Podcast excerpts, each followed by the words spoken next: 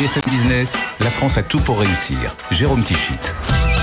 Bonjour, bonjour et bienvenue dans la France à tout pour réussir. Chaque semaine, chaque week-end, vous le savez, un concentré d'économie positive sur BFM Business.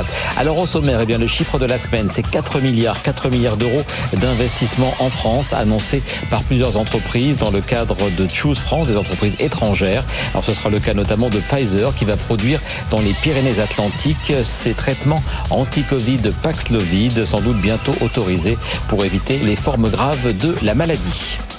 Nous réécouterons également Marc Costa, c'est le patron du groupe américain Eastman qui va créer en France d'ici 2025 une usine de recyclage des plastiques. Ce sera d'ailleurs aussi dans cette émission l'occasion d'une visite à Clermont-Ferrand chez Carvios, une start-up française très prometteuse qui elle aussi a créé un dispositif innovant de recyclage de ces mêmes plastiques. Enfin, une question, où s'arrêtera le décompte Ces derniers jours sont nées les 25e et 26e licornes françaises. Exotech, tout d'abord, les robots qui révolutionnent la manutention dans les entrepôts. Et puis la FinTech Spendesk qui, elle, facilite les process financiers des PME. Alors donc dans cette émission euh, qui sera très tournée à la fois vers les bilans et vers les perspectives de l'économie française, eh bien on va justement commencer euh, par un bilan du plan de relance annoncé à la fin de l'été 2020 afin de faire repartir, on s'en souvient, le pays euh, suite aux premières vagues du Covid. 100 milliards d'euros devaient être injectés dans l'économie. À date, près des trois quarts l'ont déjà été. Quels secteurs en ont bénéficié? Écoutez les réponses de Thomas Asportas. 72 milliards d'euros engagés, l'entourage de Jean Castex se félicite d'avoir réussi l'exécution du plan de relance. Toutes les aides à l'industrie sont par exemple déjà épuisées, 10 milliards d'euros pour les relocalisations, la numérisation et la décarbonation des usines. Plus de 10 000 entreprises en ont profité, soit un tiers des industriels du pays. L'exécutif affirme aussi avoir franchi un cap dans la transition écologique avec deux mesures phares du plan qui ont trouvé leur public. Ma prime rénove, 765 000 ménages ont déposé une demande et 660 60 000 vont bien toucher leur prime, c'est trois fois plus qu'en 2020. Et l'automobile passe au vert, plus de 600 000 Français se sont saisis des aides de l'État pour passer à l'électrique ou à l'hybride rechargeable. Ces deux catégories pèsent désormais près de 20% des ventes de véhicules neufs, contre moins de 3% en 2019. Reste 28 milliards d'euros à engager cette année. L'enveloppe ira dans la nouvelle baisse des impôts de production, le Ségur de la santé et le quatrième programme d'investissement d'avenir. Et l'exécutif compte sur son nouveau plan France 2030 pour prendre très vite le relais avec des appels à projets déjà lancés dans la robotique, l'hydrogène et les thérapies innovantes. Et tous ces projets de réindustrialisation étaient d'ailleurs au cœur de l'édition 2022 de Choose France. Cette année encore, eh bien, crise sanitaire oblige, pas de grand raout au château de Versailles, mais plutôt une série d'annonces d'investissements étrangers en France. 4 milliards d'euros au total, avec à la clé la création d'au moins 10 000 emplois directs sur notre territoire. Lundi matin, Mathieu Jolivet nous rappelait les principales annonces révélées lors de cette journée de Choose France. Et juste après, on écoutera l'analyse d'Emmanuel de Chypre sur l'attractivité de la France. Une pluie d'investissements étrangers, savamment orchestrée par l'Elysée. Emmanuel Macron reçoit ce matin le patron américain d'Eastman, qui investit en France 800 millions d'euros dans une usine de recyclage moléculaire et compte créer 350 emplois. Cet après-midi, c'est dans le Haut-Rhin que le chef de l'État se rend, là où BASF vient d'annoncer la création d'une nouvelle usine. En parallèle, six ministres quadrillent le territoire aux côtés d'entreprises étrangères qui, elles aussi, ont choisi la France. En tout, 21 projets d'investissement donc, dont la moitié sont des projets projets industriels. Et à la clé, la création de 10 000 emplois directs, ainsi que 16 000 CDI intérimaires que vient d'annoncer Manpower. Depuis 2019, la France est devenue la première destination des investisseurs étrangers en Europe. 5 000 projets d'investissement entre 2017 et 2020. Est-ce que ça veut dire, Emmanuel, que la France est devenue le pays le plus attractif d'Europe? Oui, c'est vrai. si vous regardez euh, tous les classements, la France est effectivement le pays qui attire le plus euh, d'entreprises étrangères euh, depuis trois ans. Il y a notamment le fameux classement de EY qui le dit. Hein, la France, si vous prenez toutes les catégories d'entreprises et de secteurs, la France est première depuis trois ans devant le Royaume-Uni et l'Allemagne. S'agissant plus spécifiquement des investissements industriels, la France est également leader devant devant la Turquie, le Royaume-Uni et la Russie. Et la France est également au premier rang européen pour les investissements en R&D euh, avec l'installation de centres de recherche euh, notamment 115 nouveaux investissements pour 2020 en R&D. Et le vrai problème qu'on a en France aujourd'hui, c'est que euh, les Français, les industriels français investissent bien davantage à l'étranger chaque année que les étrangers investissent en France. Regardez, on nous annonce 4 milliards d'investissements, sauf que depuis 10 ans, depuis 10 ans, donc depuis 2010, en moyenne, les sorties d'investissements industriels et économiques de la France sont supérieurs de 20 milliards d'euros aux entrées. 4 milliards d'un côté, 20 milliards. Voilà, donc préserver notre industrie, c'est aussi peut-être euh, essayer de retenir en France euh, des projets industriels. Et d'ailleurs, vous voyez, notre compétitivité, notre commerce extérieur ouais, ne montre pas de signe ouais. de redressement malgré cette attractivité. Mais il y a tout de même des investissements étrangers en France. Dans un instant, on va revenir sur Eastman et sa future usine de recyclage des plastiques. Mais tout d'abord, Pfizer, le géant pharmaceutique américain, a annoncé lundi un investissement de plus de 500 millions en France sur 5 ans. Ça va se traduire notamment par la production de cet été du médicament anti-Covid, le Paxlovid, dans l'usine Novacep située à Moulinx, dans les Pyrénées-Atlantiques. Albert Boula, le directeur général de Pfizer, était lundi dernier l'invité de la matinale de BFM TV. Il répondait aux questions d'Adeline François. Nous allons investir 520 millions d'euros sur 5 ans. La plus grande partie de cet investissement sera allouée à un partenariat avec l'entreprise Novacep à Mourinx pour produire l'ingrédient pharmaceutique actif de ce médicament pour le monde entier. Et on va faire ça ici, en France, dans le sud du pays, comme je vous l'ai dit, à Mourinx. Donc vous nous dites que le traitement de Pfizer Paxlovid va être fabriqué à Mourinx, dans les Pyrénées-Atlantiques, dans cette usine Novacep dans laquelle Pfizer a choisi d'investir. Pourquoi ce choix d'investissement? Nous décidons d'investir en France parce que la France a toutes les qualités pour que nous puissions y faire à la fois de la recherche et produire notre médicament. La France a aussi une main-d'œuvre très qualifiée. Produire des médicaments, ce n'est pas comme fabriquer des téléphones. L'industrie pharmaceutique est une industrie de pointe. Pour cela, vous avez besoin d'une main-d'œuvre très qualifiée, des hommes et des femmes que l'on trouve en France.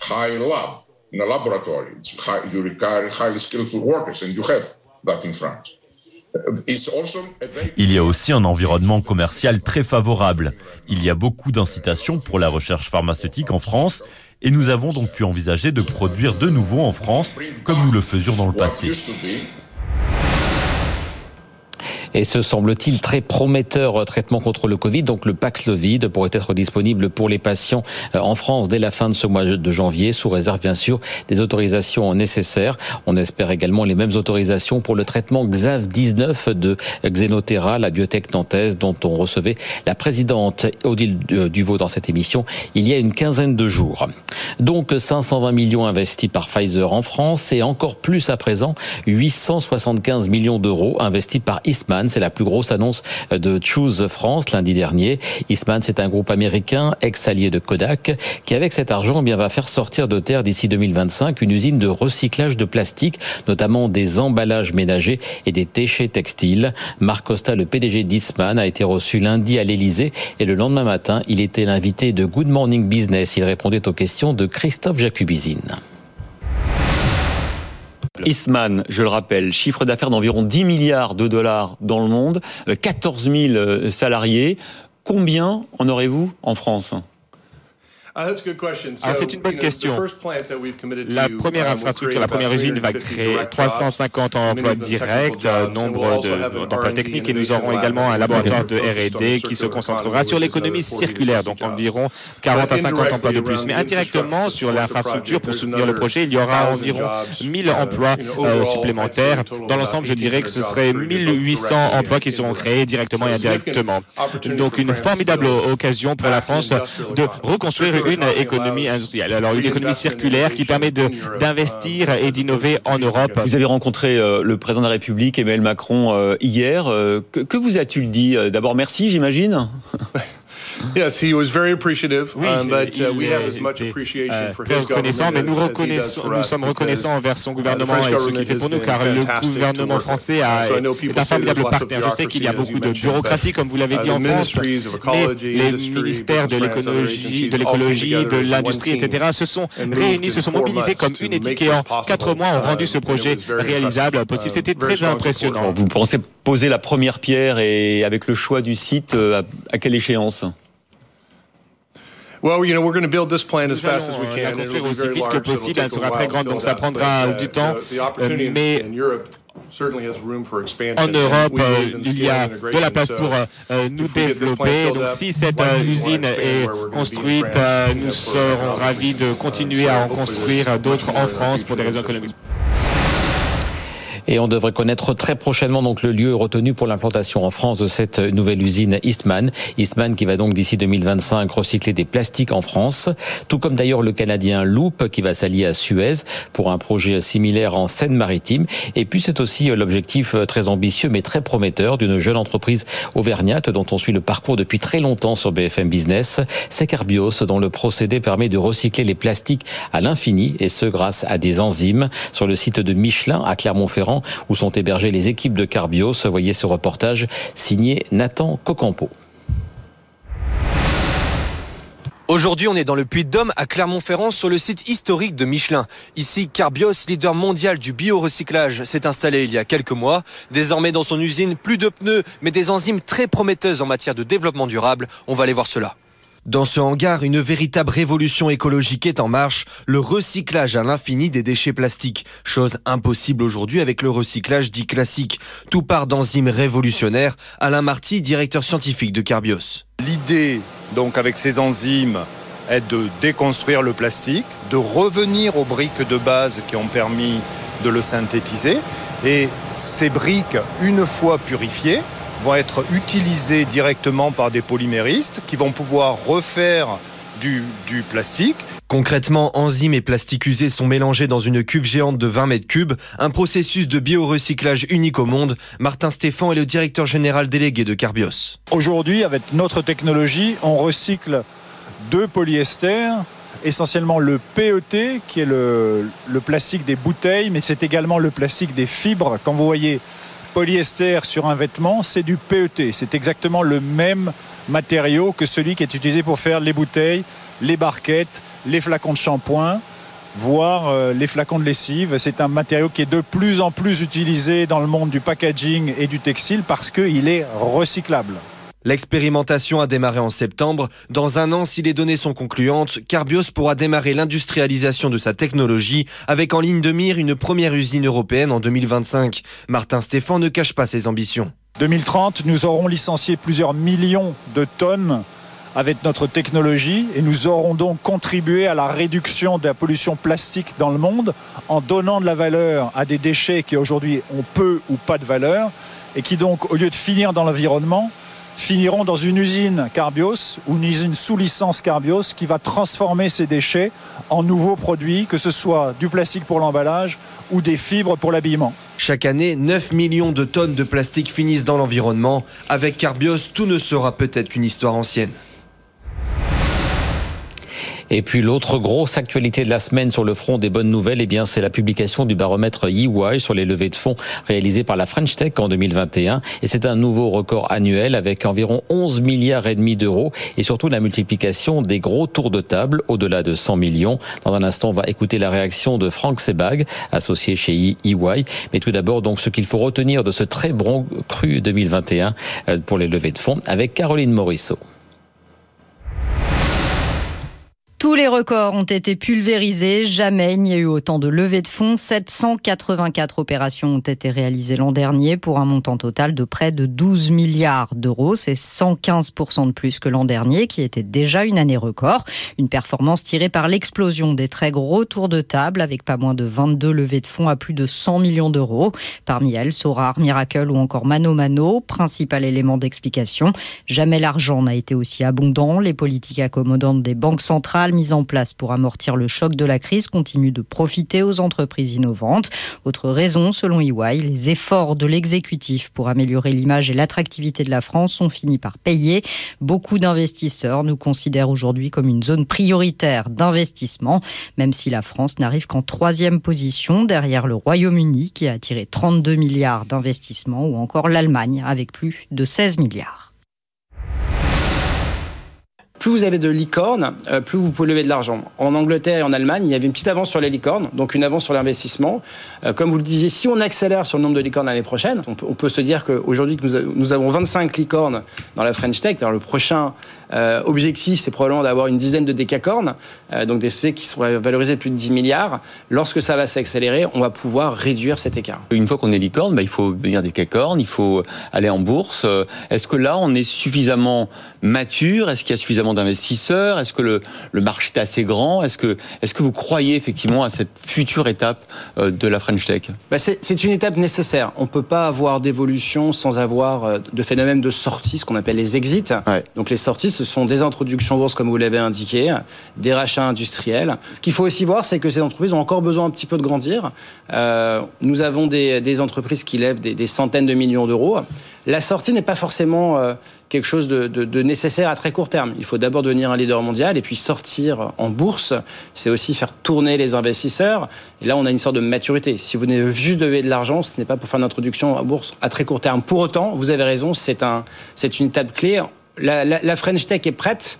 La question qu'il faudra se poser, c'est est-ce que les sorties se feront en Europe ou aux États-Unis, hmm. qui est un sujet de débat et tout faire justement pour retenir en France nos start-up quand elles grandissent. Eh bien, le sujet était au cœur du déplacement de deux ministres, Agnès Pannier-Runacher et Cédric O, cette semaine à Croix, dans le Nord, au siège de la nouvelle licorne française Exotech. On va revenir dans un instant sur les annonces des ministres en faveur de l'industrie, mais tout d'abord, donc, Exotech, cette nouvelle licorne annoncée lundi après une levée de 335 millions de dollars. Exotech qui cache, qui coche deux cases symboliques. C'est notre 25e licorne. C'était l'objectif d'Emmanuel Macron. Il est donc atteint avec trois ans d'avance. Et puis c'est surtout la première licorne industrielle, car Exotech conçoit et euh, produit des robots de manutention pour les entrepôts du monde entier. De très grands noms du commerce utilisent déjà ces robots, comme par exemple Carrefour, Decathlon, Cdiscount ou encore Uniqlo. Renaud Hayes, qui est le cofondateur et directeur technique d'Exotech, est venu en parler cette semaine sur le plateau de Good Morning Business. On fait des systèmes d'entrepôts robotisés. Ces entrepôts vont permettre de préparer des commandes. Donc, par exemple, notre premier client, c'est Cdiscount. Vous avez énormément d'articles dans un entrepôt. Mm. Si vous voulez rassembler les différents articles les uns avec les autres pour confectionner une commande, à pied, il faudrait pousser des caddies pendant des dizaines de kilomètres. Là, les robots vont prendre les articles et vous les apporter. Combien d'entrepôts vous avez équipés jusqu'à maintenant? C'est 50 entrepôts pour une trentaine de très grandes marques à l'international. Et on se souvient, vous avez reçu pour euh, le contrat Uniqlo, quand même, un japonais qui va chercher des robots français il fallait le faire quand même. Hein. Absolument, ça, ça avait été une des transitions des 2020-2021, c'est le passage à l'international. On a maintenant plus de 75% de notre chiffre d'affaires qui est fait en dehors de France, et notamment, effectivement, euh, très content d'être euh, au Japon. Mais vous, confirmez que les investisseurs sont effectivement moins attirés par, par l'industrie que par, euh, je ne sais pas, d'autres, d'autres startups dans l'e-commerce, par exemple? Je pense que c'est moins usuel, et les licornes françaises le prouvent. On est la première licorne industrielle, donc il y en a eu 24 avant, plus orientées, on va dire, à informatique. On a mis un petit peu de temps à réaffirmer en Europe notre identité d'industriel et à oser dire dans l'industrie aussi on peut faire des licornes. Après, c'est des secteurs sur lesquels il faut oser investir. C'est des secteurs qui vont demander. On a deux usines qu'on a faites à Croix, on a des systèmes de démo et des systèmes de test pour la recherche et développement qui sont importants. Donc ça, ça impose d'oser. Alors, vous êtes combien aujourd'hui? On est 370. Et j'ai vu que vous allez recruter 500 ingénieurs en R&D supplémentaires d'ici 2025. Effectivement, dans les trois ans en R&D, donc on se développe énormément. Tout le produit, il est fait en France. Fait en France, ça veut dire conçu, la recherche et développement, et aussi le manufacturing, la production est géré à Croix. À Croix, on fait l'assemblage des robots, mais ça n'empêche pas d'être très connecté au niveau international. On a des pièces qui viennent d'un petit peu partout en Europe, des moteurs qui viennent d'Espagne, des batteries qui viennent d'autres pays européens, etc. Donc, euh, mais comment, pourquoi on, comment on arrive à faire de l'industrie en France? Parce que c'est vrai que souvent on a des discours très défaitistes, très pessimistes sur les coûts de la main d'œuvre, etc., etc., les, les contraintes administratives et bureaucratiques. Vous avez l'air tellement enthousiaste et tellement sûr de vous de fabriquer des robots en France pour le monde entier qu'on a envie de connaître votre secret. je suis pas sûr qu'il y ait un secret. Ce qui est sûr, c'est que c'est possible. Euh, je pense que c'est d'abord tiré par l'innovation, avoir un produit qui se différencie de ce qui peut exister. Je pense que c'est la première des clés pour que ce soit quelque chose vraiment qui apporte de la valeur, euh, de la valeur aux clients. Et ensuite, c'est, je pense, une, un de nos succès, c'est la proximité entre la recherche et euh, l'industrialisation. Pouvoir faire des boucles rapides. On a une idée, on la produit, on regarde ce que ça donne, on améliore et on continue. Une dernière question, cette série D, elle est menée par Goldman Sachs. Euh, Est-ce que ça veut dire qu'ils vont pouvoir aussi vous aider euh, à investir le marché américain? Ça veut dire qu'on part à fond vers les États-Unis, ah vous l'avez dit. Euh, on y est déjà, on est déjà implanté, on a déjà huit installations, on a un super partenaire qui s'appelle AHS. Le but de Goldman Sachs, c'est d'avoir bien sûr les fonds, mais aussi d'avoir le partenaire pour la crédibilité. Et c'est extrêmement important. Quand on attaque des grands groupes, comme ce qu'on a fait avec Decathlon, comme ce qu'on a fait avec Uniqlo, ils veulent qu'on fasse un entrepôt, mais ils veulent surtout qu'on réplique et qu'on leur implante une chaîne logistique. Vous, vous les suiviez partout. Et ça, avec Goldman Sachs, je pense que maintenant, on a complètement la crédibilité pour le faire aux États-Unis. L'essentiel est que bien sûr ces jeunes entreprises industrielles comme Exotech restent en France euh, pour concevoir et fabriquer leurs produits avant l'exportation. C'est donc, euh, je vous les ai il y a quelques instants depuis ce siège d'Exotech que le gouvernement a dévoilé cette semaine un plan de 2,3 milliards d'euros qui vise à développer et à accompagner les startups industrielles. Une enveloppe qui s'inscrit dans le cadre du plan France 2030. Les détails avec Thomas Schnell. Au total, le plan vise à accompagner 500 startups comme Insect, Innovafeed, Iten ou Afiren. Le gouvernement veut inciter les jeunes entreprises à perdre le réflexe de réaliser leur production à l'étranger ou de se vendre à un grand groupe faute de trouver des financements suffisants. Sur l'enveloppe de plus de 2 milliards d'euros, 1 milliard servira à financer les fonds propres via le fonds SPI, Société de projets industriels, avec des tickets allant de 5 à 20 millions d'euros. 550 millions d'euros pour la création de premières usines et de prototypes sous forme de subventions, 150 millions d'euros de prêts garantis par la BPI pour des montants de 3 à 15 millions d'euros sur 10 à 15 ans. Enfin, un quatrième mécanisme doté de 350 millions d'euros visera à investir dans des fonds d'investissement privés misant sur les jeunes pousses industrielles. Avec ce plan, le gouvernement espère la naissance de 100 nouvelles start-up utilisant des technologies de rupture par an dès 2025. Et puis, comme décidément, en ce début d'année 2022, rien ne semble pouvoir arrêter nos licornes. Voici la 26e, c'est Spendesk qui vient donc de lever 100 millions d'euros. Alors, on n'est pas là dans l'industrie, mais dans le service financier. Euh, Spendesk, les PME connaissent bien ces solutions, permet notamment aux collaborateurs concernés d'accéder aux moyens de paiement de leur entreprise et d'avoir une vision globale du tableau de bord financier. Spendesk a été créée en 2016, elle emploie déjà 400 euh, collaborateurs, elle est implantée en France, en Allemagne au Royaume-Uni. Dans un instant, on va écouter Rodolphe Ardan, le président et fondateur de l'entreprise, interrogé par Edwige Chevrillon. Mais juste avant, ce qu'il faut savoir sur Spendesk avec Raphaël Couder. Des notes de frais au règlement des factures, en passant par les cartes bancaires professionnelles, Spendesk centralise la gestion des dépenses de l'entreprise au sein d'une seule et même plateforme. Objectif, apporter davantage de visibilité aux équipes financières, un service tout en un, entièrement digitalisé et propulsé par la crise sanitaire. Dans un contexte de transformation numérique accélérée des entreprises, Spendesk a en effet doublé son chiffre d'affaires en 2021. La start-up a géré l'an dernier plus de 3 milliards d'euros de dépenses pour 3500 clients, parmi lesquels d'autres champions de la French Tech comme Doctolib ou Back Market. Avec cette nouvelle levée de fonds, Spendesk entend accélérer encore davantage son déploiement en Europe. Pour cela, l'entreprise, qui compte aujourd'hui 400 collaborateurs, va recruter 300 nouveaux salariés dès cette année et 300 de plus l'année prochaine. C'était un objectif pour vous de devenir une licorne? L'ambition de devenir la nouvelle norme, le nouveau standard du paiement au travail, ça c'était notre objectif. Mais du coup, la licorne est une, étape dans cette ambition de devenir ce leader mondial. Vous dites que c'est banal, Edwige. Euh, non, mais c'est facile pour moi, hein, qui suis assis derrière mon micro. Hein. C'est exceptionnel ce qui est en train de se passer dans notre écosystème aujourd'hui. Oui, oui, c'est assez exceptionnel, je reconnais. Mais maintenant, il va, on va lancer les décacornes. Hein, donc, euh, c'est le prochain objectif. Alan, voilà. Sans rire, décacorne, c'est, euh, vous vous dites, tiens, je vais devenir un décacorne? Ah oui. Vous mentionnez l'international. On se développe aujourd'hui euh, sur trois pays la France, l'Allemagne, euh, le Royaume-Uni. On a des bureaux sur place, plus de 400 collaborateurs aujourd'hui entre Paris et, ces deux pays. Euh, et ces 100 millions d'euros vont nous permettre de tripler nos effectifs sur les deux prochaines années. Ça veut dire qu'aujourd'hui, vous avez combien de collaborateurs? 400 400 collaborateurs. On va être à plus de 1000 collaborateurs dans deux ans. Et pour terminer cette émission, une question s'impose. Quelles seront les prochaines licornes françaises? Alors en début de semaine, avant même l'annonce de Spendesk, Nathan Cocampo dressait justement cette liste des futures licornes possibles en France. Voici donc les détails avec Nathan Cocampo. Ornicar, Spendesk, United Credit ou encore DNA Script, toutes ces startups sont à l'aune de se déclarer comme des licornes. Prenons Ornicar, l'auto-école en ligne a levé 100 millions d'euros en avril dernier. Son fondateur se réjouissait alors d'être très proche de la capitalisation d'un milliard d'euros et la startup vient de gagner en septembre le trophée des futures licornes, remporté par Deezer, Believe ou Mano Mano les années précédentes, quelques mois avant d'être capitalisé à plus d'un milliard d'euros. Autre exemple dans la fintech, un secteur très porteur. United Credit est spécialisé dans le crédit à la consommation il a vu entrer Goldman Sachs à son capital lors de sa dernière levée de fonds de 144 millions d'euros en juillet dernier.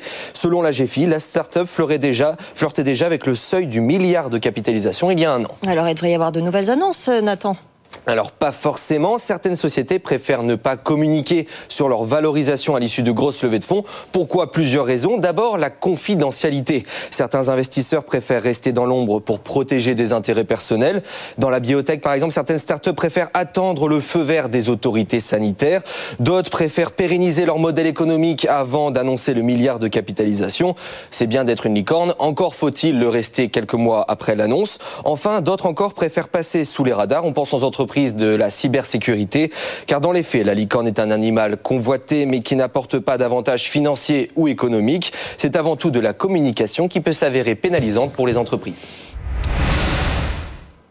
Et j'ajoute, même si ce n'est pas encore une licorne, que la société Wondercraft et son exosquelette Atalante, qui était sur ce même plateau de la France à tout pour réussir le week-end dernier, eh bien, ils viennent de lever 40 millions d'euros. On en reparlera dans notre prochaine émission. Voilà donc pour cette euh, émission, euh, une nouvelle fois consacrée à la bonne santé, plutôt de nombre de nos entreprises en France. À elles maintenant de confirmer, surtout de rester françaises et soucieuses de produire et d'embaucher en France. Rendez-vous donc le week-end prochain pour un tout nouveau numéro de la France à tout pour réussir. D'ici là, très bon très belle semaine sur BFM Business. BFM Business, la France a tout pour réussir.